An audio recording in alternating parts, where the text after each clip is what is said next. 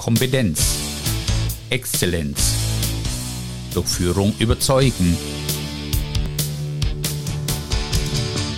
Der Podcast für alle, die im Unternehmen mehr als Durchschnitt wollen. Sie sind Unternehmerin, Sie sind Geschäftsführer, Sie sind Abteilungsleiterin, Sie sind ein Mitarbeiter, der im Unternehmen etwas bewegen will. Dann hoffe ich, dass ich Sie mit meinen Gedanken inspirieren kann, wie hervorragende Führung zur Spitzenleistung Ihrer Organisation im Wettbewerb führt.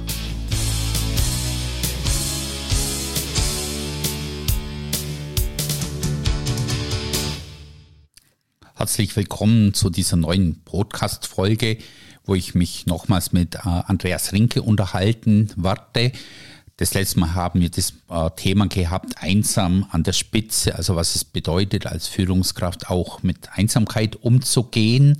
Heute wollen wir über den Führungsalltag sprechen. Ich weiß jetzt nicht, ob Sie der oder diejenige sind, die viel über Führungstheorien, Führungsbilder kommt, ob das Sie inspiriert. Wir wollen heute wirklich sehr praxisnah über Führung im Alltag sprechen. Andreas, herzlich willkommen zu unserer zweiten Folge, wo wir uns austauschen. Ich habe ja das letzte Mal erläutert gehabt, dass du Studium Nachricht, äh, Elektrotechnik äh, gemacht hast, dann äh, im, in der Konzernwelt, im Automobilbereich tätig warst und dann in den Mittelstand gekommen bist, dort CEO für verschiedene Technikunternehmen warst, aber jetzt auch äh, als, als Buddy auch Teile deiner, deiner Zeit auch äh, anderen Unternehmen zur Verfügung stellst. Aber was unsere Zuhörer und Zuhörerinnen noch nicht wissen, dass du auch noch ein Hobby hast. Ja, das stimmt. Das darf ich jetzt verraten, ja. Also erstmal ganz herzliches Hallo in die Runde an alle Zuhörerinnen und Zuhörer. Martin, herzlich, herzlichen Dank für deine Einladung. Ähm, ja, ich freue mich sehr, auch einen zweiten Teil mit dir hier äh, ähm, wirken zu dürfen. Ja, soll ich es verraten? Ja, bitte. Ich bin leidenschaftlicher Schlagzeuger in einer Heavy Metal Band. und das schon seit Jahrzehnten. Und äh, wenn ich das so dem einen oder anderen Kunden oder Kundin oder auch ähm, Geschäftsführer, Kollegen erzähle, manchmal fallen die vom Stuhl und sagen, wie? Das gibt's doch nicht, das ist ja cool. Und ja, das ist meine Leidenschaft. Ja, Schlagzeug spielen. Gegen mir auch so. Ich habe dich äh, als, wenn ich es mal so flapsig sagen darf, seriösen Geschäftsführer äh, erleben dürfen. Und irgendwann hatte ich dann auch den Link bekommen, um mal zu sehen, was so dein zweites Leben als Heavy Metal Schlagzeuger ist. Äh, ja, war cool, war überraschend. Mhm. Jetzt haben wir hier blöderweise einen Podcast nicht für Musiker, sondern äh, Führung. Aber Schlagzeug, ist Schlagzeug derjenige, der den Takt vorgibt in der Band oder was kann man als Drummer für Führung lernen? ja, eine Menge. Also das Schöne ist erstmal, äh, wir gehören auch dazu und äh, das Schöne ist auch, wir ähm, werden immer gehört als Drummer, ähm, sind aber im Hintergrund. Und das ist erstmal das, glaube ich, das als erstes, als erstes Insight, was ich so reingeben würde, ist, egal in welcher Rolle du als Führungskraft bist, als CEO, CFO, Abteilungsbereichsleitung, ähm, man muss nicht immer ganz vorne stehen, sondern man darf auch Raum geben für andere Personen letztendlich in, im Unternehmenskontext mitzuwirken. Man sollte aber schon, und das ist ja die Rolle ja des Schlagzeugers, einen Takt angeben, ja, und auch eine gewisse Geschwindigkeit. Es gibt ja dann ruhigere Lieder oder ein bisschen schnellere oder auch mal ganz schnelle. Und das Schöne ist auch im Führen, glaube ich, und als Schlagzeugspieler, man sollte auch den Takt halten. Also nicht ins Schwimmen kommen. Ähm, so nennen wir das als, als Schlagzeuger. Wenn ich äh, ähm, ja, den, den Takt nicht halte, heißt es Schwimmen. Das heißt, ich werde ein bisschen schneller, ein bisschen langsamer. Ist in der Musik leider heutzutage nicht mehr ganz so Usus. Früher war das so, dass du nicht unbedingt über einen Klick, nennt man das, ja, also ganz klar vorgegeben ist. Und so musst du einspielen. Äh, früher konntest du das einfach frei einspielen und du durftest auch mal ein bisschen schwimmen. Das ist heute weder in der Musik noch im Führungsalltag, glaube ich, so erwünscht. Ja, Takt geben, Takt halten.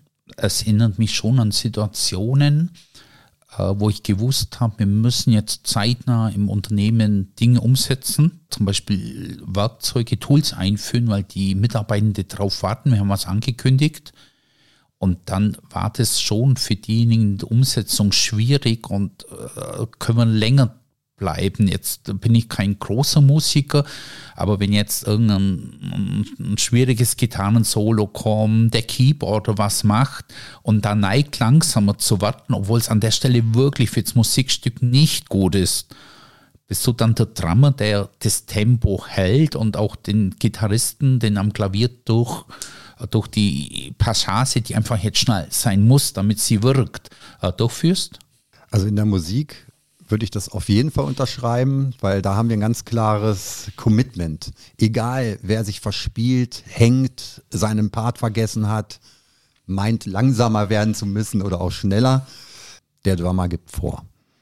Und da wird alles dran ausgerichtet. Das heißt, ich muss auch genau wissen, wie lang welche Passage geht und richte das gesamte äh, äh, Musikwerk daran aus. Also von daher musikalisch orientieren sich alle am Drummer kann man aufs Unternehmen natürlich dann auch wieder transferieren und sagen, okay, nicht immer wenn die eine oder andere Persönlichkeit meint, äh, langsamer oder schneller oder am System vorbei, am Song vorbeispielen zu müssen, sollte man das auch nicht tolerieren, sondern natürlich auch wieder einfangen und schauen, wie man alle wieder einfängt, sodass der Song dann letztendlich auch gut klingt. Es klingt ein bisschen nach aber. Hattest du Situationen, als Führungskraft, als CEO, wo du gesagt hast, nee, hey Andreas, du bist jetzt nicht der Drummer, hier muss jetzt auch mal äh, abgewichen werden, hier brauchen wir vielleicht mehr Zeit oder müssen mehr Gas geben. War das mal so ganz bewusst? Hast du Beispiele, wo du wirklich gemerkt hast, dass dein Drummer-Fähigkeit gerade eher schädlich ist? Oh, bestimmt ganz oft. Ähm, und ich habe bestimmt oft den Song unterbrochen und einfach mal aufgehört, zu, äh, Schlagzeug zu spielen und es wieder in den Führungsalltag äh, rüberzubringen und zu sagen, Mensch, Freunde, lasst uns mal einfach schauen, wo stehen wir gerade? Haben wir den, passt das noch so, was wir uns eigentlich vorgenommen hatten, was wir so arrangiert hatten? Ja, ich, jetzt wieder in der Musikersprache zu bleiben. Ähm, oder wollen wir den Song etwas anders schreiben und einfach mal schauen gemeinschaftlich, ähm, wie er vielleicht mit neuen Impulsen und neuen Ideen, wenn wir uns alle nochmal zusammensetzen und ein bisschen improvisieren, besser klingt. Und ja, die, die, die, die ähm, Situation gab es ja, zahlreich. Und die mhm. wird es auch immer mal wieder geben, na klar. Ist ja ein bisschen Mut, ne? wenn man dann wirklich sagt, äh, also ich darf ja, wenn ich als Führungskraft eine Idee vorgebe, wenn ich ein Ziel ausgebe, an dem wir arbeiten und ich kippe beim ersten Widerstand. Es gibt ja wirklich Führungskräfte, da kommt der Widerstand, ja, vielleicht hat die Frau Meier recht oder der Herr Müller, ja, das muss ich verstehen und man reicht gar nichts mehr, wo man auch wirklich sagen muss, das ist der Tag, das Arrangement, bleiben wir dabei. Mhm. Aber dann den Mut zu haben, hier klappt es nicht, geht so ein bisschen, wenn ich äh, das manchmal denke, wenn sich Bands wirklich im Konzern verhaspeln mhm. und dann einer den Mut hat, vielleicht der Schlagzeuger zu stoppen, mhm. sich beim Publikum zu entschuldigen, das vielleicht mit einem Lächeln und sagt, Leute, jetzt machen wir es nochmal mhm. und dann wird es besser. Hattest du diese Situation schon als Band, dass er abbrechen musstet? oder, oder hattest du außer auch als Geschäftsführer, wo du wirklich sagst, jetzt Abbruch, Zeit mhm. nehmen, Thema nochmal anschauen und dann nochmal neu machen und diesmal klappt's? Ja, eine geschlossene Frage gibt eine geschlossene Antwort. Also im Endeffekt, Martin, natürlich. Als Band fühlt es sich aber genauso schwierig an. Wenn du live, also bei der Probe natürlich nicht, aber wenn du live spielst und Publikum hast und merkst, entweder ist einer der Mitmusiker oder man selbst im falschen Song. das gab's auch schon. Oder aber äh, das Intro wird irgendwie versemmelt und äh, ja, wir finden nicht mehr zueinander. In der Regel ist man ja irgendwann gut eingespielt, auch im Führungsalltag, im Businessalltag, dass man improvisieren kann und sich immer wieder zueinander bewegt, auch mal wieder voneinander weg. Das ist auch gut so. Als Band macht's Spaß, weil dann stoppst, äh, dann hast du halt einfach nochmal einen Kontaktpunkt zum Publikum, die sind erheitert und freuen sich und sagen, ah, cool, ist auch wirklich live, kommt nicht vom Band ähm, im Führungsalltag. Kann ich dazu auch jedem nur raten, wenn ihr merkt, ihr habt irgendwo was geplant, ihr habt irgendwo, ähm, ja, die, die Reise, äh, wir, ne, wie im ersten Teil, das, das Köfferchen ist gepackt, wir sind angezogen und laufen los und merken, buh, die Situation hat sich gerade geändert und das, was wir hier vielleicht jetzt gemeinschaftlich beschlossen haben, funktioniert nicht so gut, sollte man kurz mal innehalten, die Köpfe zusammenstecken und ja, diskutieren. Fähnchen im Wind finde ich aber nicht ganz so gut. Also man sollte nicht bei jedem kleinen Widerwort oder auch jeder kleinen Zusatzbemerkung oder einen neuen Impuls sofort abweichen, sondern lieber mal verifizieren und sagen so, wo nimmst du denn das jetzt gerade her? Wie kommst du denn jetzt da drauf? Was ist deine Idee? Manchmal sind das ja auch nur ja, Ausreden, um vielleicht die schwere Reise nicht antreten zu müssen. Und dann darf man halt noch ein bisschen motivieren und dann klappt das. Du hast gesagt, eingespielte Band. Wenn ich jetzt bei einem Bild bleibe, auf euren Konzerten werden ja auch äh, Zuhörer mitsingen, die vielleicht ein nicht ganz so gutes Taktgefühl haben. Und dann ist schon wichtig, dass die Band mit dem Drummer, mit dem eingespielten Team auch das hält und das vielleicht auch das, wenn irgendein Zuruf aus dem Publikum mal kam, kommt mhm. oder einer ein bisschen anders mitkrölt, dass man sich dann nicht aus dem Konzept lässt. Aber wenn man das Intro wirklich vermasselt, dann Kontakt zum Publikum, in dem Fall Kontakt zu den Mitarbeitenden suchen, sagen, das machen wir nochmal und dann merken die, das ist live, das ist authentisch mhm. und dann wird das auch was. Definitiv, ja. Ein anderes Thema, äh, Führungsalltag. Es gibt ja enorm viel Theorien und Bilder zu Führungsstilen. Partnerschaftlich, sozial, demokratisch, autoritär, patriarchalisch, Jetzt wird es noch schwieriger, transformal, transaktionale Führungsstile. Mhm. Soll ich dich jetzt fragen, welchen Führungsstil hast du? Mhm. Bedeuten die Führungsstile für dich was? Mhm. Oder hast du deinen eigenen? Wie, wie führst du denn? Ganz spontane Antwort. Ich habe meinen. Der hat sich einfach über die Jahre so herauskristallisiert. Also natürlich kenne ich auch die ganze Management-Literatur ähm, und, und auch ähm, Führungsmethodiken und, und, und, Tools, die man letztendlich auch mit nutzen kann. Puh, ich, jetzt mache ich mir vielleicht nicht so viel Fans. Also man darf es gerne mal gelesen haben und auch, ähm, ich sag mal, sich aus jedem Buch oder aus jeder, aus jedem Seminar vielleicht ein, zwei interessante Insights mitnehmen. Es ist ganz wichtig, seinen eigenen Stil zu entwickeln. Und ähm, der entwickelt sich in der Regel im Führungsalltag durch die Hochs und Tiefs und das, was funktioniert und das, was nicht funktioniert und, und durch viele Gespräche und Selbstreflexion und natürlich auch die Bereitschaft, sich Feedback einzuholen über seine eigene Führungskompetenz und hoffentlich mit diesen Informationen, die man dann bekommt, auch äh, ja, was draus zu machen. Also ich persönlich denke, mir, mir gefallen Führungstheorien, aber warum? Äh, ich glaube, wenn man selber einen gewissen Instinkt hat, seine eigene, ähm, ja, ich komme zurück, Authentizität hat, weil man was weiß, aber manches für sich nicht so ganz einsortiert bekommt und man dann eine Theorie dazu hört, dann kann es einem durchaus helfen, das eigene Gefühl besser einzusortieren, besser äh, hinzubekommen.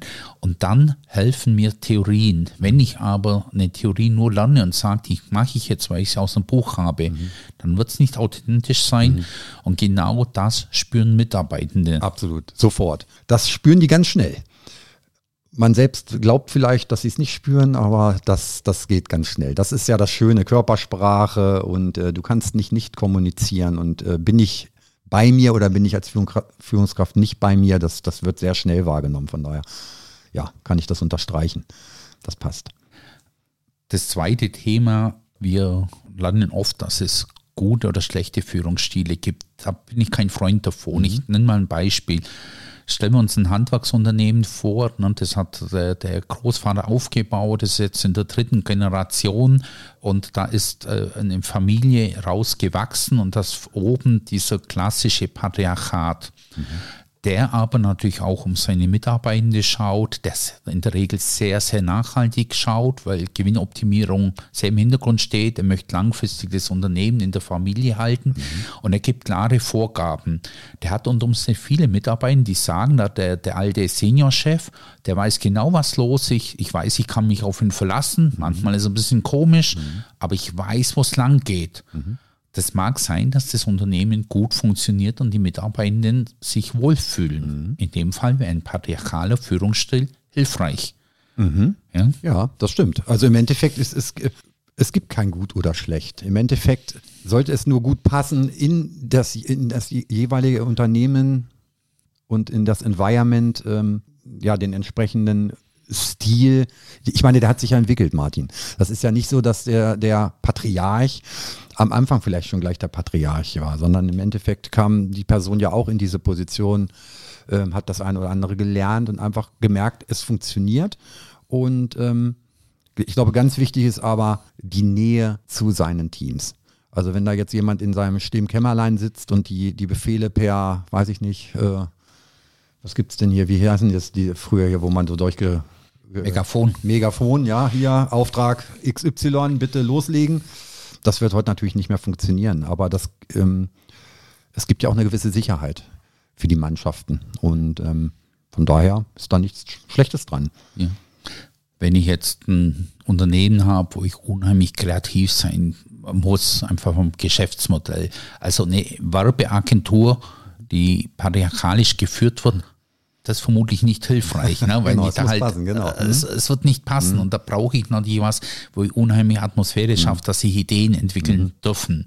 Führungsstile müssen A zu mir als Führungskraft mhm. passen und B zum Mitarbeiter, zur Mitarbeiterin, die alle anders sind. Deshalb mhm. meine ich, dass gerechte, faire Führung heißt, dass man auch immer auf die einzelne Führungssituation eingeht mhm. und die Mitarbeitenden vielleicht auch andere Art der Führung, ja, ich sag's mal, verdient haben, äh, mhm. um, um sich optimal, mhm. ja, optimal äh, im Unternehmen arbeiten zu können.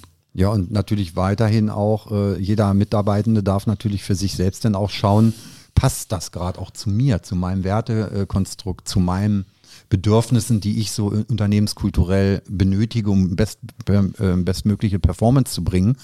Ähm, also auch der Appell, wenn es nicht passt, darf man auch gern sich verändern, ja, oder äh, immer drüber sprechen. Also man muss ja auch nicht immer gleich Love Change Leave und äh, mit Betonung auf Leave, ähm, aber drüber reden und äh, wenn es aber keine Lösung gibt, auch einfach ja andere Unternehmungen auszuprobieren und zu schauen, wo passt es am besten. Also das gilt ja für alle, für eine Führungskraft genauso wie für den Mitarbeitenden, weil wir sind ja alles Menschen glücklicherweise, ja, und haben unterschiedliche Rollen, die, wo aber keine besser oder schlechter ist. Von daher probiert euch aus.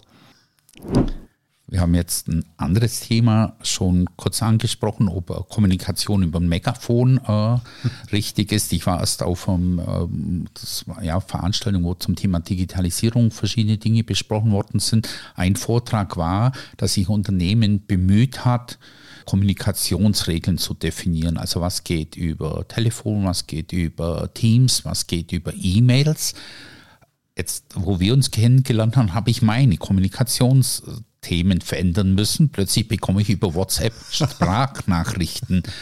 Äh, Mitarbeitende, äh, ich, ich habe immer noch SMS, mhm. äh, wo ich bekomme. Kunden fangen an, mit WhatsApp zu kommunizieren. Ich habe Teams, ich habe E-Mails. Mhm. Kann ich als Führungskraft sagen, das ist mein Kommunikationskanal oder wie gehe ich damit um, dass doch enorm viele Kommunikationskanäle jetzt zur Verfügung stehen mhm. und auch äh, in meinem Umfeld genutzt mhm. werden? Wie siehst du das mit Kommunikation ganz praxisnah? Ich glaube, man sollte im Unternehmen und mit seinem Team einfach drüber reden, was, was der sinnvollste Kanal ist, wo, wo, die größte Resonanz herrscht, sage ich mal, ob es mal WhatsApp ist oder ob es SMS ist oder ob es ein Teams-Kanal ist, ob es Gruppenchats sind, ob es E-Mail ist. Ähm, wenn man drüber spricht, das hilft erstmal. Und wenn man, ich sage mal, ein, zwei Kanäle findet und etabliert und da dann auch erstmal es ausprobiert, macht das schon mal viel Sinn. Also einfach mal erstmal ausprobieren und schauen und sich committen und dann diese Dinge auch nicht nach drei Tagen wieder übers Knie brechen, sondern auch mal äh, zwei, drei Wochen ausprobieren, anpassen vielleicht, wenn irgendwas nicht so gut funktioniert. Ähm, das ist jedem da selbst überlassen, da heißt es einfach kommunizieren. Ja, Martin, du hast ja leicht geschmunzelt dem gerade mit WhatsApp und Sprachnachrichten oder Textnachrichten. Ähm, ich habe ganz oft auch schon das Feedback bekommen, Andreas, ich mag keine Sprachnachrichten. Ich kann mir das denn nicht merken, wenn du drei Minuten darauf gesprochen hast, ähm, was alles die Inhalte sind. Und ähm, das finde ich cool, dass ich dieses Feedback dann kriege, weil dann weiß ich bei der Person, machst du knackige Texte, kurz und knackig. Bei anderen Personen, die mögen eher einen äh, eine Sprachnachricht. Die anderen sagen, du, bitte alles nur per E-Mail.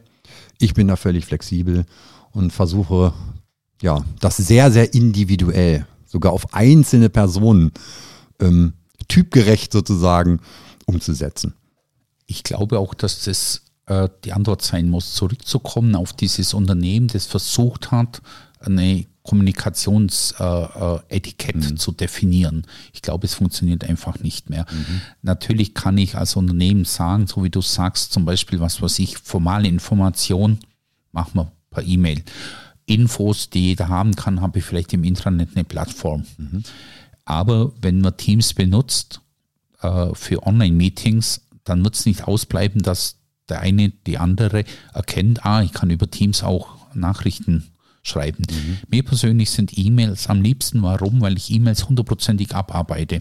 Es mhm. wird keine E-Mail verschoben, ohne dass sie bearbeitet ist, aber ich weiß, dass es einfach viel gibt. Und wenn jetzt ein Kunde mich plötzlich über WhatsApp anschreibt, ein total wichtiger Kunde, sage ich, Mensch, der sucht äh, Beziehung zu mir. Mhm. Das ist einfach nur dumm, wenn ich dem sage, bitte nochmal per äh, E-Mail. Also ich glaube, dass ich als Führungskraft dann gut bin, wenn ich sage, ich kann die Kommunikation auf das eingehen, was meinem Gegenüber gerade hilft, so wie du sagst, mhm. flexibel. Mhm. Das ist ein Umdenken, das ich mhm. habe gehen müssen. Also ich bin vom Alter kein Digital Native, aber ich habe kapiert, dass manches über LinkedIn geht, manches über WhatsApp, manches wie bei dir WhatsApp äh, Sprachnachrichten äh, und die Mitarbeitenden tun es, meine Kunden tun es, meine Partner tun es und äh, ich persönlich habe für mich entschieden, mhm statt Regeln definieren zu wollen, die nicht funktionieren, mhm. sage ich, ich beherrsche das komplexe Klavier der Kommunikation. Ich habe es als Aufgabe genommen. Super. Das finde ich ganz grandios. Ja, im Endeffekt klar. Ähm, ich hatte gerade einen Impuls als Gegenfrage. Ähm, du hast ja gesagt, deine E-Mails, 100 Prozent, das schaffst du immer. Martin, ich bin sicher, du wirst doch 100% deiner WhatsApp-Nachrichten irgendwann alle beantworten können, etc. etc. Ich möchte es auch nochmal erläutern, warum ich Sprachnachrichten so gut finde. Was übrigens die wenigsten gut finden, also die, die ich kenne, ist, ähm, ich bin ja sehr viel unterwegs entweder in meiner nebenberuflichen Selbstständigkeit als, als Sparringspartner, als Mentor und äh, Berater als auch natürlich in meiner Rolle äh, ähm, für ein Technologieunternehmen, Softwareentwicklungsdienstleister, äh, mit als ich nenne es immer Außenminister. Das heißt, ich bin natürlich gern bei Kunden, Kundinnen, ähm, potenziellen Kunden, Kundinnen und ähm, bin somit viel im Auto oder halt überhaupt unterwegs. Und dann du weißt ja, dann tippen im Auto ist nicht so gut. Und mir wurde jetzt gesagt, Andreas, du kannst auch diese, du kannst drauf sprechen und der wandelt das in Text um. Das mag ich aber nicht, weil dann setzt du die Kommas nicht richtig oder am Punkt. Da bin ich zu perfektionistisch. Dann lieber eine Sprachnachricht. Das ist der Grund. Gut, den Grund äh, gehe ich mal weiter. Ich bemühe mich ja hier im Podcast so um der hochdeutschen Sprache, ja. aber mein schwäbischer Einschlag wird von den KIs noch nicht so beherrscht, dass die übers, äh, der, der Text dann äh, wirklich mhm äh, gut wird. Mhm. Wir haben über Kommunikation, über Führung gesprochen. Teil von Führung sind äh, Entscheidungen zu treffen. Mhm. Ich hatte da auch mal eine eigene Podcast-Folge gemacht. Was wären so deine Praxistipps für Führungskräfte äh, zum Thema Entscheidungen? Sehr allgemeine Frage, aber vielleicht hast du zwei, drei sehr mhm. konkrete Praxisbeispiele im Zusammenhang mit mhm. Entscheidungen vielleicht mal an, an alle. Es gibt ganz, also wir sind ja Menschen, das ist ja das Schöne und jeder von uns hat seine eigenen Qualitäten. Jede Person für sich. Und die sind unterschiedlich. Das heißt, es gibt Personen, die ganz schnell Entscheidungen treffen. Es gibt Personen, die etwas brauchen. Es gibt Personen, die schnell Entscheidungen treffen und die Entscheidung vielleicht auch wieder widerrufen dann wäre es sinnvoll, darüber zu sprechen, warum man das tut, ja, dass das Team oder auch die, dein Umfeld mitgenommen wird. Es gibt bei den Entscheidungstreffen Zeiten, so würde ich das jetzt mal nennen, kein gut oder schlecht. Ich habe die Erfahrung gemacht, es gibt beides. Und in den äh, Tätigkeiten, als ich als Doppelspitze ähm, wirken durfte, war ich in der Regel der, der sehr schnell entscheiden, entschieden hat. und mein Kollege jeweils äh, in, in den unterschiedlichen Unternehmungen etwas langsamer und das war eine mega gute Ergänzung. Ähm, ja, von daher Es gibt da kein Gut und kein Schlecht.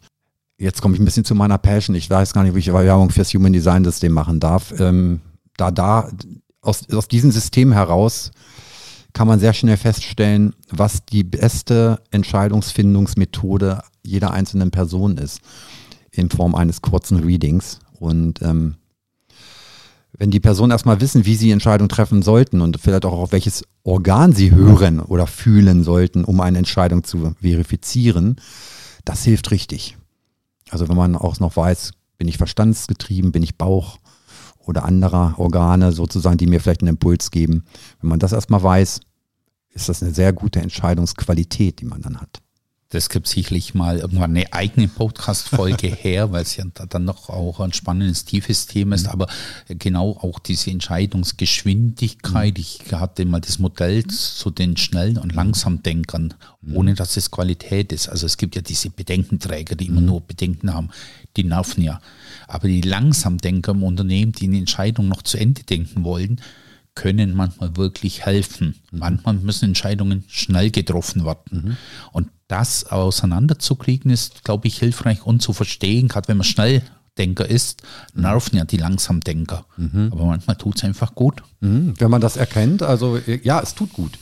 Manchmal nervt es auch, ja. Wir haben immer einen guten Deal. Also das kann, selbst wenn du jetzt keine Doppelspitze hast, sondern halt mit, mit deinem ähm, Führungsteam oder mit deinem Team an sich über ein Thema philosophierst und eine Entscheidung triffst, wird ja eine Entscheidung fallen. Also die erste Entscheidung ist ja dann Entscheidung. Das ist dann die schnellste. Und dann wird sicherlich noch die eine oder andere Person geben, die immer noch drüber nachdenkt und die vielleicht ein, zwei, drei, vier Stunden oder Tage später vielleicht nochmal einen Impuls reingibt, die die Entscheidung stärkt oder vielleicht sie auch schwächt.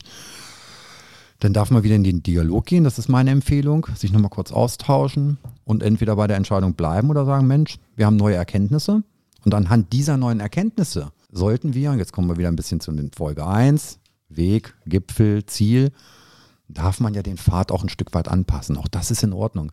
Was ich einmal entschieden habe, muss ich ja nicht durchziehen, wenn ich merke, hups, da ist jetzt eine Klippe und wenn ich jetzt weitergehe, dann falle ich da runter. Sollte ich vielleicht lieber mal bremsen. Ne? Ja, dann ist eine Umkehr auch mal sinnvoll. Ein anderes Thema neben wie schnell eine Entscheidung getroffen werden sollte, ist, glaube ich, auch in welcher Ebene. Mhm. Wenn heute ein Team irgendwas erreichen wollte und es einfach nicht schafft, ja, obwohl mhm. sie gut zusammenarbeiten und dann äh, zum, in die nächste Ebene gehen, um eine Entscheidung abzufragen, dann brauchen die eine Hilfestellung. Mhm. Wenn ich dann sage, ja, ihr müsst selber entscheiden, mhm ja, sie haben ja ihre Grenze. Mhm. Und dann ist es, glaube ich, auch wichtig, dass ich als Vorgesetzte, als Vorgesetzter die Entscheidung treffe, die das mhm. Team gerade nicht mehr in der Lage ist. Mhm.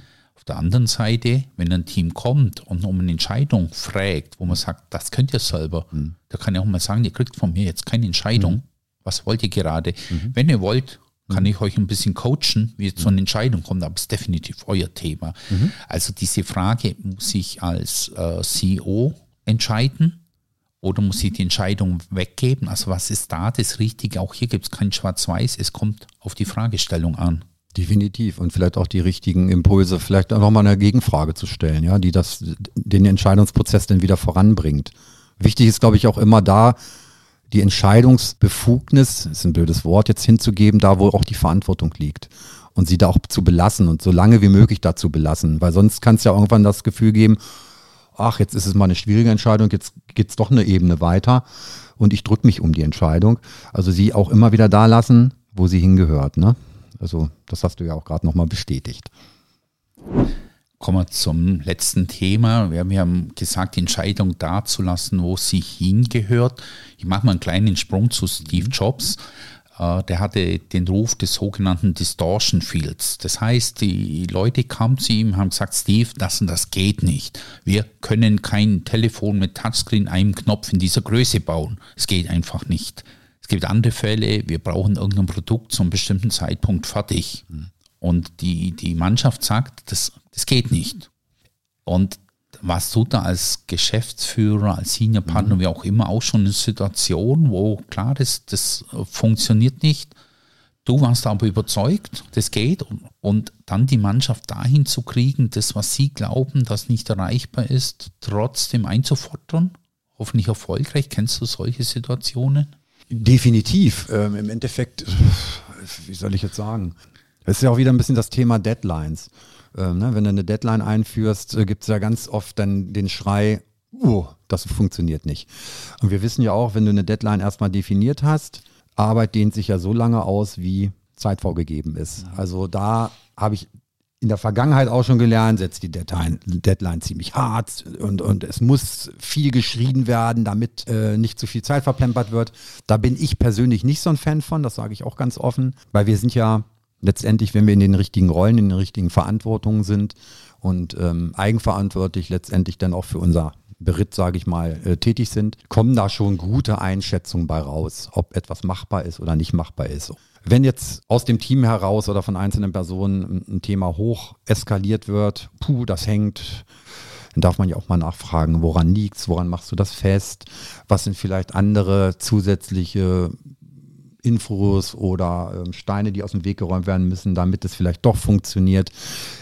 Ich würde es immer nicht gleich als gegeben hinnehmen, dass Dinge nicht funktionieren. Es gibt für alles Lösungen, für alles Wege. In welcher Zeit das denn machbar ist, das ist dann danach der nächste Schritt. Entweder bleibt man bei den Zeitvorgaben, die man sich erstmal so als Meilensteine vorgenommen hat, oder aber, wenn wir neue Lösungen gefunden haben, neue Vorgehensmodelle, einen neuen Weg, dann darf man den auch nochmal neu von der Zeitskala letztendlich ausrichten, vielleicht sogar noch vorziehen. Also ich bin normalerweise kein Freund, wenn man zu viel über Erfahrung argumentiert, weil Erfahrung ist furchtbar schnell eine Killerphrase. Aber wir haben natürlich in der Regel als Führungskräfte schon Erfahrung und ein gutes Gefühl, was erreichbar ist, was nicht. Mhm. Dem dürfen wir auch vertrauen. Wenn jetzt die Mannschaft sagt, es geht nicht, dann glaube ich, die Frage, warum geht es nicht, ist schon die Lösung. Also man selber weiß, es geht, ohne dass man es exakt sagen kann, warum. Die Mannschaft sagt, es geht nicht und jetzt kommt nämlich genau der Stolperstein. Und jetzt muss man mit der Mannschaft einfach nur reden. Aber den Stolperstein mhm. kriegt man doch weg. Mhm. Ja, das haben wir nicht gesehen. Mhm. Ja, dann könnte es gehen. Und wenn man den Weg mhm. hat, dann erreicht man trotzdem das Ziel. Mhm. Und die Mannschaft hat man hinter sich. Weil, wenn man einfach sagt, nein, der Termin bleibt, dann müssen die alles tun, auch wenn es äh, zu beweisen, dass mhm. es falsch war. Ja, weil, denn klar, dann wird ja auch weiter an der nicht Machbarkeit festgehalten, weil es ist nicht aus der Welt. Man hat nicht drüber gesprochen, man hat äh, das Thema nicht wertgeschätzt. Das heißt, so wie man drüber spricht, ist man ja schon in der Lösungsfindung. Und vielleicht auch nochmal ein, ein Wunsch. Das Wort oder das Fragewort warum ist eine ist ein hervorragendes Wort. Mir wurde das eine Zeit lang abtrainiert. Ich weiß nicht, wie es dir geht, Martin, aber es gab ja mal so in den Führungszeiten, da fragt man nicht warum. Mhm. Ähm, oh, die Sesamstraße hat es uns schon gelehrt, äh, dass das ein sehr tolles Wort ist, ein Fragewort. Und äh, ich bin großer Fan des Warums. Es wirkt übrigens auch bei Affirmationen. Affirmation sagt dir was, ne? Ehrlich? Nein. Nein? Also eine Affirmation heißt ja, ähm, wenn du vielleicht an Dingen gerade irgendwie zweifelst oder so, kannst du ja affirmieren und sagen, ich bin erfolgreich, das wird klappen, ich bin gesund, das Projekt wird auf jeden Fall funktionieren, wie auch immer. Eine Affirmation ist eine Frage und die wirkt eigentlich sogar noch besser, weil eine Affirmation wird nur angenommen, wenn du auch innerlich damit konform gehst. Mhm. Hast du innerlich einen Widerspruch, kannst du so viel affirmieren, wie du willst, es wird nicht funktionieren. Aber eine Affirmation ist die Frage, warum wird das Projekt funktionieren? Warum werden wir unsere Kunden glücklich machen? Ähm, dann wird das Unterbewusstsein, also auch das Team, das, die, aus den ganzen Erfahrungen, die da drin sind, Lösungen hervorbringen. Und von daher hast du das ganz hervorragend gerade schon reingebracht, das Wörtchen warum ist ein mhm. ganz wichtiges Wörtchen. Lasst euch das bitte nicht abtrainieren. Kann ich nur bestätigen, warum ist äh, enorme Kraft und warum funktioniert es, mhm. äh, wie du sagst. Du hattest einleitend auch noch gesagt, ne, wenn man so, so harte Deadlines vorgibt, ich, äh, wo ich meine erste Abteilungsleitungsfunktion hatte, da hatten wir einen extrem wichtigen Meilenstein im internationalen Kontext. Äh, mein Kollege war anderer Abteilungsleiter hauptverantwortlich für das Projekt. Von meinem Team kam die Software. Und wir hatten dann äh, definiert, dass wir eine Deadline setzen, die eine Woche vor dem Abgabetermin steht, um Puffer zu haben. Mhm. Es ging schief. Mhm. Und ich hatte, damals war ich jung, ich, mein Instinkt hat mir gesagt, was anders. So, und dann habe ich zu dem Kollegen gesagt, so jetzt meine Methode, mhm. Deadline ist Deadline. Mhm. Deadline ist die Todeslinie, die mhm. wird nicht verschoben, mhm. aber da bin ich auch ehrlich. Mhm. wir hatten dann eben den, die neue Deadline auch extern vereinbart und ich habe denen gesagt, ich habe diesem internationalen Konsortium versprochen, dieser Freitag 12 Uhr. Mhm. Das ist nicht 12.30 Uhr, das ist die. Deadline. So, und jetzt kennt das ja und da ist kein Puffer, nichts drin. Mhm. Das ist die echte Deadline. Mhm. Wir haben Donnerstagabend geliefert.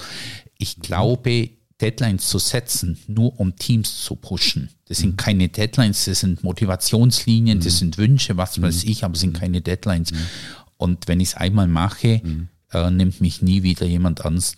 Also wenn ich Deadlines setze, erkläre warum und dann ist es auch eine Deadline. Absolut. Mhm. Dann wird es dem Wort ja auch gerecht. Ne?